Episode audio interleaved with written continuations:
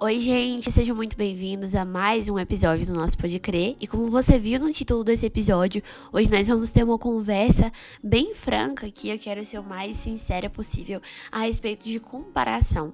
É, toda vez quando eu abro caixinha de perguntas lá no Instagram, ou até peço para vocês me darem esse feedback, né, lá no direct também sobre os, os episódios, o que, que vocês têm achado, é, temas que vocês gostariam que eu tratasse por aqui um dos assim vencedores nessa questão de sugestão é esse tema de comparação. Desde que eu comecei a produzir esses episódios por aqui, né, no ano passado, muita gente já me pediu para falar sobre isso, sobre comparação, sobre comparação na vida cristã, comparação na vida acadêmica, né, porque eu falo muito de livros por aqui também. E eu sempre ficava assim, sabe? Naquele dilema sem saber o que fazer.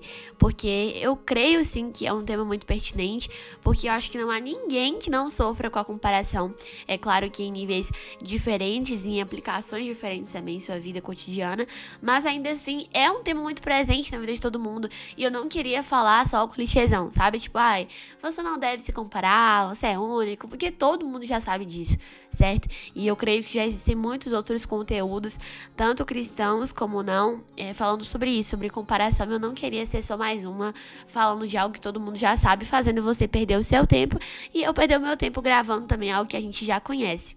Mas para minha surpresa, o que aconteceu foi que enquanto eu tava tendo aula, né, do, do cursinho e tal, eu vi uma aula de física e isso é muito louco para mim ter uma reflexão no meio de uma aula de física, porque eu sou muito ruim em exatas, não, não hesito em falar isso, então tô aqui para me humilhar realmente e pedir perdão caso eu falei alguma coisa errada para você considerar isso de maneira poética, tá?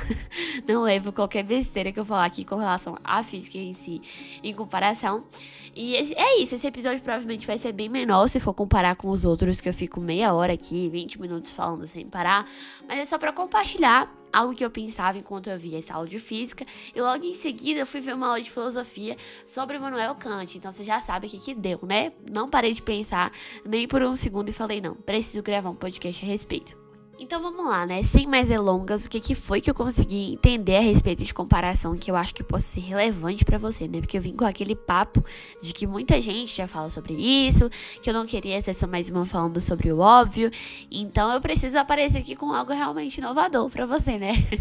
já que eu comecei com essa, esse, esse tipo de discurso. Mas, cara, eu comecei a refletir sobre essa questão da comparação, como eu disse, nessa aula de física, em que eu tava aprendendo sobre a, a força gravitacional, né? Porque o que que acontece?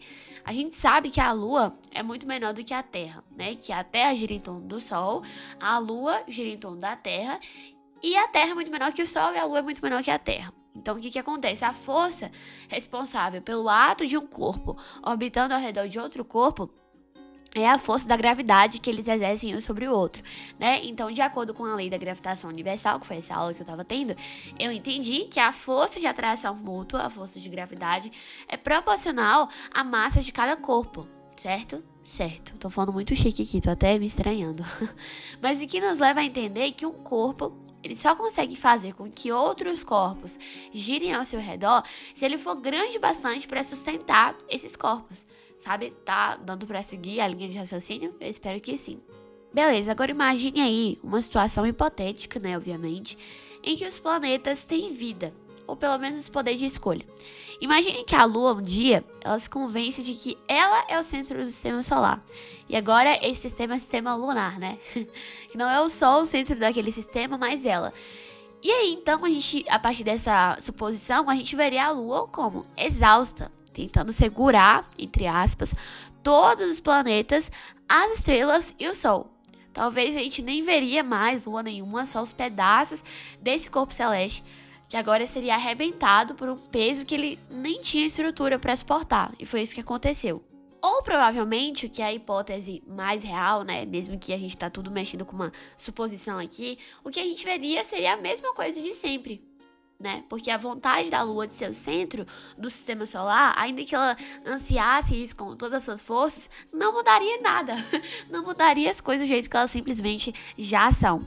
Sabe, não anularia o fato de que ela é menor do que a Terra e que ela orbita ao redor da Terra. Orbita ao redor, tá certo isso? Sei lá. E que a Terra é menor do que o Sol e orbita em direção ao Sol também.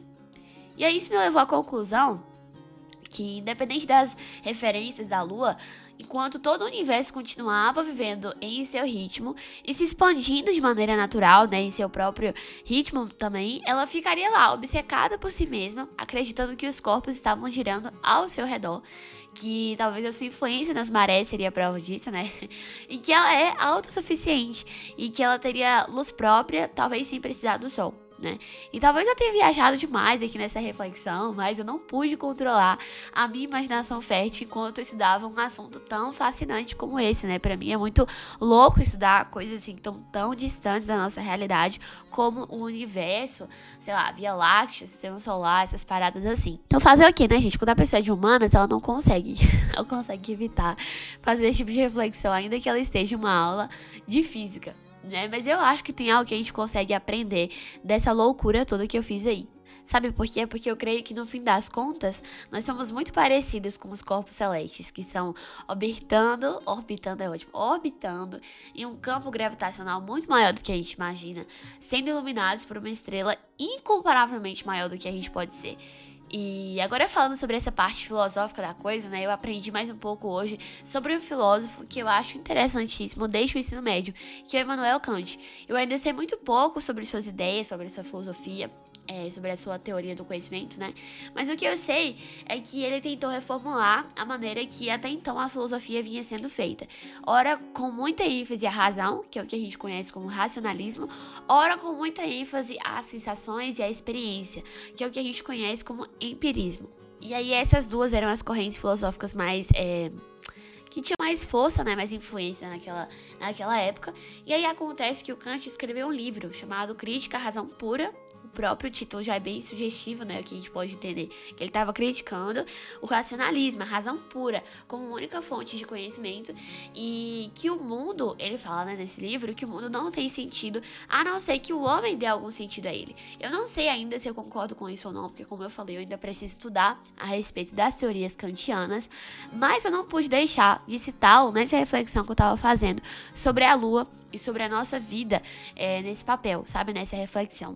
Porque o Kant falava que, na realidade, o que aconteceu lá no século XVI não foi uma revolução copernicana, porque Copérnico não foi lá no espaço tirar a Terra do centro, sabe? E colocá-la orbitando ao redor do Sol. Ele simplesmente descobriu as coisas como elas sempre foram, né? A verdade. Entendeu que o geocentrismo não era verídico, não era compatível com a realidade, é, que já era ali cientificamente comprovada e tal. Mas querendo ou não, a questão aqui não é essa. a questão é que, pra Kant, a verdade, né, foi o que foi exposta ali e tudo mais. Mas a verdade é algo maravilhoso, que liberta os nossos olhos da ignorância e a gente não pode meio que se mexer mais, sabe? Tipo, ah, isso aí já tava na nossa cara o tempo todo. Já fazia um tempo, como eu falei, que eu queria gravar um episódio aqui sobre comparação e tal, porque é algo que vocês sempre me pediam para gravar. Mas eu não queria falar isso de maneira clichê, como eu falei, sabe? E depois que eu assisti essas aulas, eu percebi que surgiu a oportunidade perfeita para falar disso por outra perspectiva, por outro prisma, por outra ótica. Inclusive, eu separei aqui uma citação de um livro que eu já falei aqui várias vezes nos episódios, que é a Sociedade do Cansaço, e na página 107 o autor fala o seguinte: A preocupação por uma boa vida dá lugar à histeria pela sobrevivência.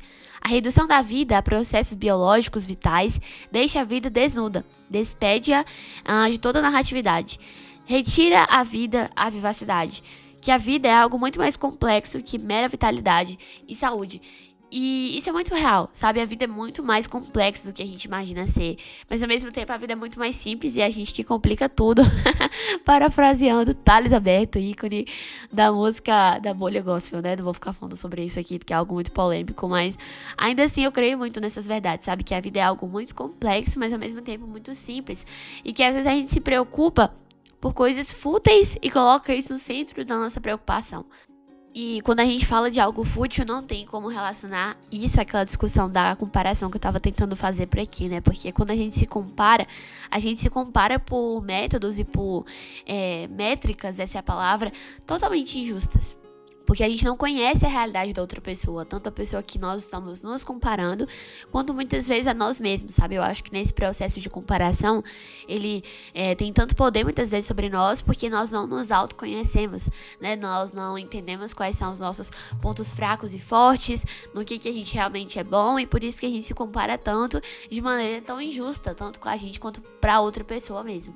Na vida espiritual, eu não quero colocar muita ênfase nisso aqui, mas eu percebo que na vida espiritual, a comparação que já é uma praga se torna ainda mais séria, porque a gente se recusa a ser o nosso eu verdadeiro, até mesmo com Deus sabe? Que nos conhece verdadeiramente melhor do que nós mesmos. Então a gente ainda se pergunta por que nos falta intimidade com Ele. Se até quando a gente ora, quando a gente se relaciona com o Senhor, nós tentamos vestir as máscaras que a gente insiste em usar também quando nós estamos com outras pessoas, né? E quando a gente está com outras pessoas que não nos conhecem plenamente, até pode funcionar esse tipo de comportamento, mas com Deus, como eu falei, que nos conhece melhor que nós mesmos, isso não é eficaz. Não mesmo. Isso aqui nem tava no script, eu fiz um script pequenininho, porque como eu falei, a minha expectativa foi que esse episódio ficasse bem pequenininho, mas enquanto eu falava aí sobre vida espiritual, o Espírito Santo tocou no meu coração para ler aqui o Salmo 139, que é um dos salmos assim que mais me que mais me ministra, né, na palavra, porque ele é muito vulnerável, Davi é muito vulnerável aqui e coloca em palavras tudo aquilo que muitas vezes a gente sente e quer dizer, mas não sabe dizer de maneira tão poética e bonita como ele fala, né? Então olha o que ele diz. Senhor, tu me sondas e me conheces. Sabes quando me sento e quando me levanto. De longe conheces os meus pensamentos. Observa meu andar e meu deitar. E conheces todos os meus caminhos. Olha isso, ainda que ainda nem me chegou a minha língua, a palavra. Tu, Senhor, já conheces toda. Tu me cerca por todos os lados e pões a tua mão sobre mim. Tal conhecimento é maravilhoso demais para mim, é tão elevado que eu não posso atingir. E para onde eu me ausentarei do seu espírito? Para onde eu fugirei da sua face? Se subo os céus, lá estás. Se faço a minha cama no mais profundo abismo, lá estás também. Vou pausar aqui para poder compartilhar algo com vocês, porque esse salmo por inteiro é muito profundo e me, como eu já falei, ministra muito ao meu coração.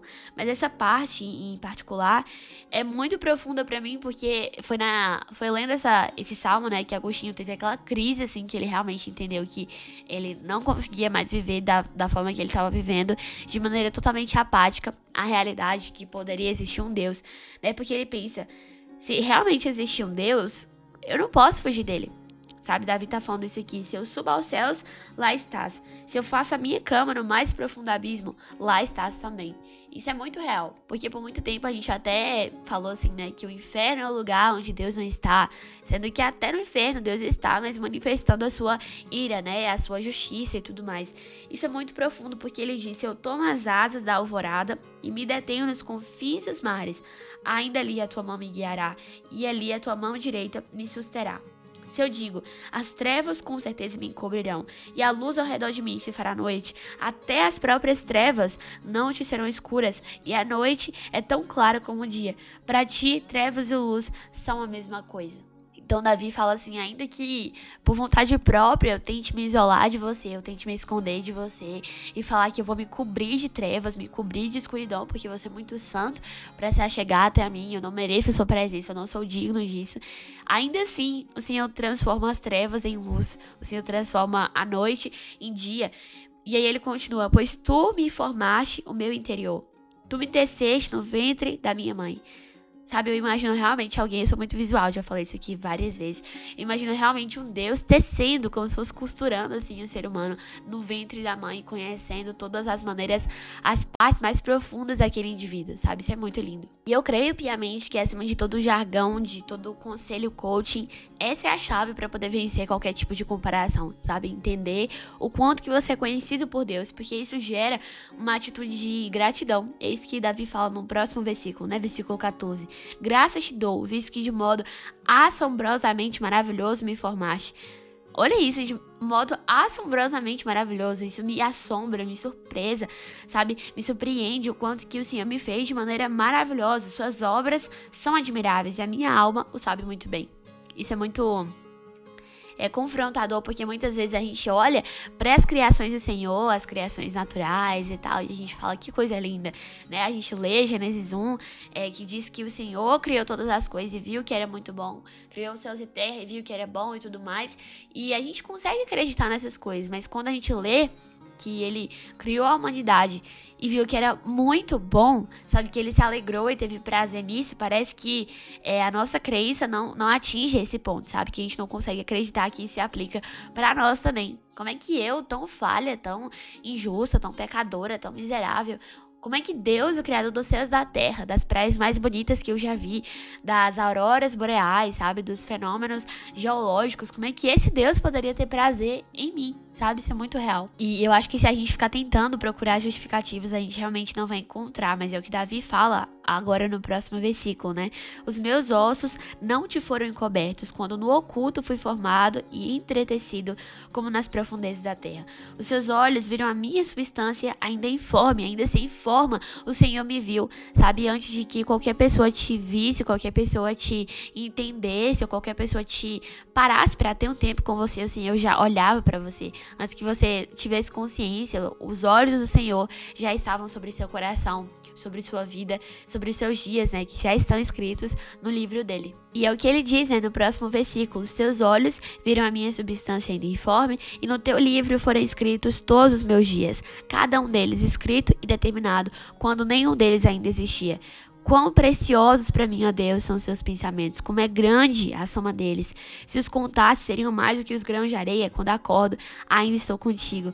Isso me confronta de um jeito, me enche de amor e enche meu coração de expectativa, porque, cara, entender que Deus não apenas pensa em mim, sabe? O Deus que é o criador e tal, ele não apenas pensa em mim, mas pensa tanto que se eu fosse juntar todos os pensamentos, a soma dos pensamentos do Senhor sobre mim seriam mais é, preciosos, seriam mais é, quantitativos, é essa palavra, do que os grãos de areia. E quando eu acordo, eu ainda estou com o Senhor. Isso é muito lindo. De verdade, eu oro para que o seu coração se enche com essas verdades também. Depois ele continua a oração dele e tudo mais, esse salmo, e eu te encorajo a meditar nesse salmo, fazer uma cabana mesmo, um acampamento nesse salmo e passar o tempo necessário é, nele para que você consiga absorver essas verdades para si. Mas vamos continuar aqui com o nosso scriptzinho, falando um pouquinho de comparação, né? Uma coisa, assim, falando um pouquinho de minha trajetória pessoal e sendo bem vulnerável aqui, que me ajudou a vencer a comparação, porque como eu falei, né? A comparação é algo que está presente na vida de todo mundo. Quem fala fala que não sofre com isso, com certeza está mentindo, porque em diferentes níveis ela nos atinge, né? Mas para mim, uma das formas que, que tem sido mais eficaz para poder vencer a comparação e tudo mais, e fazer com que ela não tenha mais poder pelo menos não de maneira negativa, né, sobre mim, além de meditar nas verdades que o Senhor já declarou sobre a minha vida, é estar em contato presente com Ele por meio da oração, porque oração é a morte de toda identidade que não procede de Deus, é a morte de tudo que eu tento criar para mim para que eu seja mais aceita ou mais amada pelas pessoas, porque eu entendo que por Deus, que é quem realmente importa, eu já sou verdadeiramente conhecida e amada. E é por isso que nós muitas vezes fugimos tanto desses momentos, sabe? Porque o falso eu, o nosso impostor, foge do silêncio, foge das vozes que é, realmente afirmam nossa verdadeira identidade e da solitude, porque lembram da morte que é iminente para essa falsa identidade, sabe? E no livro Impostor que Vive em Mim, o Brennan Manning falando sobre um pouquinho sobre isso, que esse impostor se impacienta com o que parece genuíno.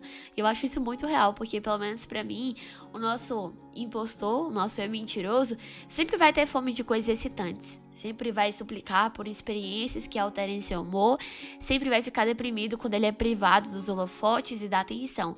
E há uma citação nesse livro que me marcou muito, eu separei aqui para poder compartilhar com vocês com relação a esse período, né, que a gente precisa passar em oração, é desnudando da nossa é, falsa identidade, das nossas máscaras, da nossa dessa veste que a gente coloca sobre nós mesmos, ele fala o seguinte: sei que às vezes ficará enfadado e começará a encenar. Mas quanto mais tempo passar na presença de Jesus, mais acostumado ficará com a face dele e precisará de menos adulação. Porque terá descoberto por si mesmo que ele é suficiente. Em sua presença, você se deliciará com a descoberta do que significa viver pela graça e não pelo desempenho. Nossa, isso é muito. Gente, de verdade, isso me confronta demais. Em sua presença, você se deliciará. Não apenas se contentará, mas se deliciará com a descoberta do que significa viver pela graça e não pelo seu próprio desempenho, porque isso não, não surpreende a Deus, sabe? Quando eu entendi isso, que a minha, o meu desempenho, a minha performance espiritual não, não faz com que eu tenha a atenção do Senhor, porque eu já a tenho previamente, sabe? E não por mérito próprio, não por algo que eu possa fazer, mas simplesmente por quem eu sou nele, filha amada. Isso mudou a minha postura e a minha perspectiva acerca de mim mesma e do próprio Deus.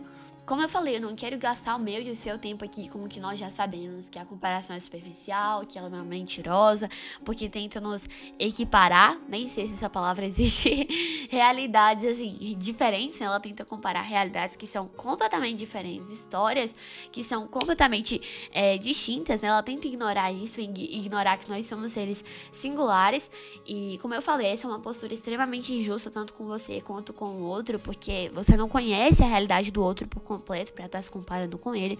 Mas eu quero te lembrar, porque todas essas coisas a gente já sabe, né, lá no fundo, que quando você tenta se encaixar em um molde de outra pessoa que também é singular, o que você encontra no meio do processo, no meio do caminho, são pedaços de você. Sabe, não vale a pena ignorar essas partículas de sua personalidade, dos seus sonhos, da sua história, porque ninguém, sabe, passou pelo que você passou. Ninguém viveu a história que você viveu. E assim como a lua é necessária sendo lua e não sol ou terra, porque já existe, né? Um sol ou uma terra. É, se você não for você, ninguém vai estar ocupando esse papel, né? E parece que é o óbvio, mas como eu sempre falo aqui, o óbvio também precisa ser dito. Aquelas, né? E por último, como eu não sou só reflexões e filosofias toscas, né?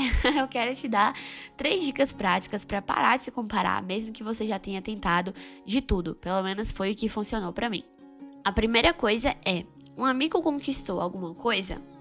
Para tudo e ao invés de logo se comparar e ceder à inveja, né? Porque a gente não tem coragem de admitir a presença da inveja, mas é ela que está trabalhando por trás desse descontentamento frequente e constante, né? Se você não ouviu ainda o meu episódio sobre contentamento, eu te encorajo muito a, quando terminar esse aqui, ir lá escutar, porque é um episódio muito valioso. Eu acho que pode te ajudar bastante nessa questão.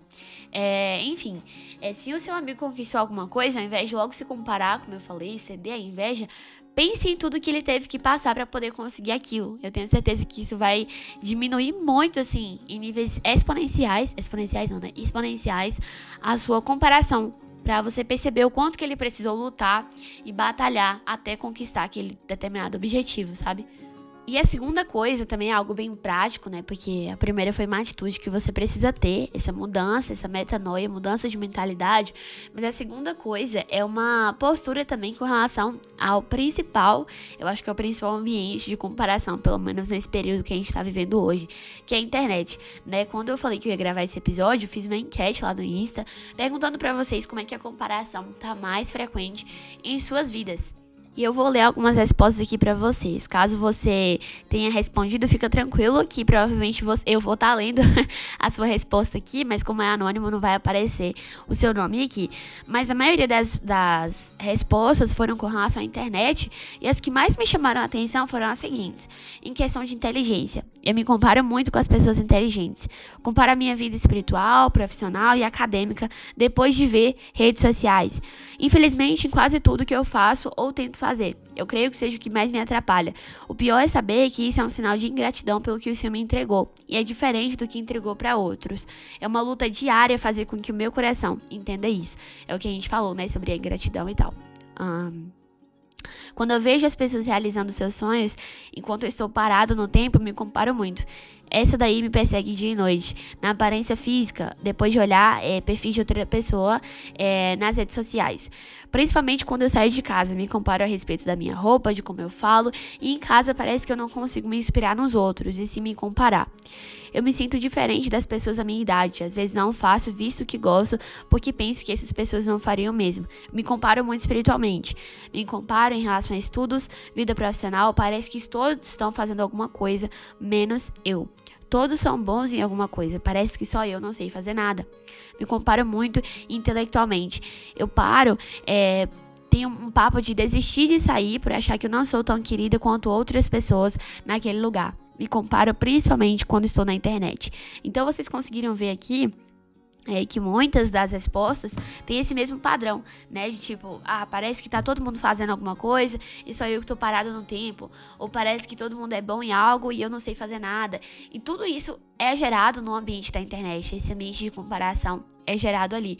É, acontece online, né? E por isso que o que eu digo, que o que funcionou para mim, é porque a gente não vai conseguir parar com esse hábito de se comparar da noite pro dia, né? Nós precisamos ser reais aqui e não ficar com padrões que vão ser irreais. A gente precisa colocar o pé no chão e entender onde a gente tá para conseguir melhorar e viver uma vida em abundância, né? Mas a minha dica para você é, se você tá olhando o perfil de outra pessoa, tá, já começou errado, mas tudo bem, tenta se inspirar naquela pessoa em vez de logo se comparando. E como fazer isso?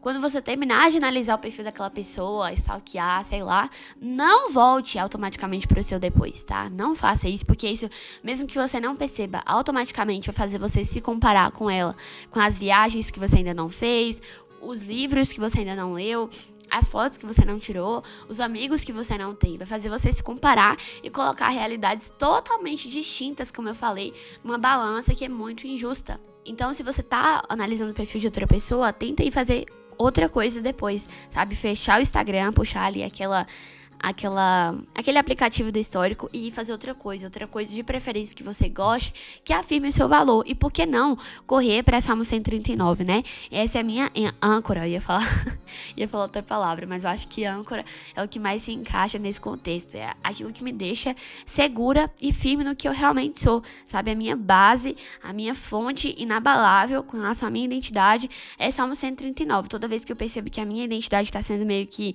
sabe, abalada naquilo ali, naquilo que eu tô vendo, naquilo que eu tô pensando, naquelas vozes mentirosas falando na minha cabeça, eu volto para essas verdades que o Senhor verdadeiramente me conhece, que ele me teceu no ventre da minha mãe, sabe que ele me conhece melhor do que qualquer outra pessoa e ainda assim ele é capaz de me amar. E isso é suficiente, isso basta, sabe? E a terceira coisa é uma, uma dica mais assim positiva, né? Se coloque no lugar de alguém que você se inspira ou que tem o que você almeja. Por quê? Porque isso vai fazer com que você tire aquele foco, aquela.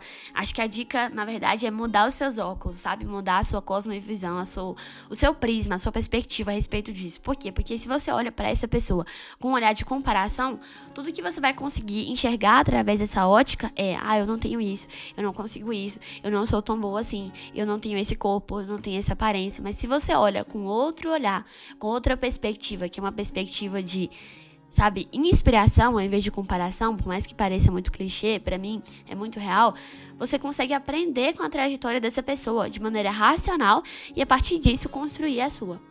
E é isso, gente. Eu espero que. Eu falei que esse episódio ia ficar pequeno, mas tô aqui há meia hora falando. Me desculpa, mas você já tá acostumado, provavelmente, com esses episódios aqui, né? De muita conversa. Eu espero que de alguma forma eu tenha te ajudado. E é isso. Às vezes tudo que a gente precisa é ouvir essas coisas meio óbvias mesmo, né? Para colocar a nossa cabeça no lugar, nas coisas que realmente importa e parar de se preocupar com o que é futilidade, o que realmente não é prioridade na nossa vida, tá bom? Um beijo para você, muito obrigada por ter assistido até aqui. Fica com Deus, é nós e até o próximo episódio. Tchau.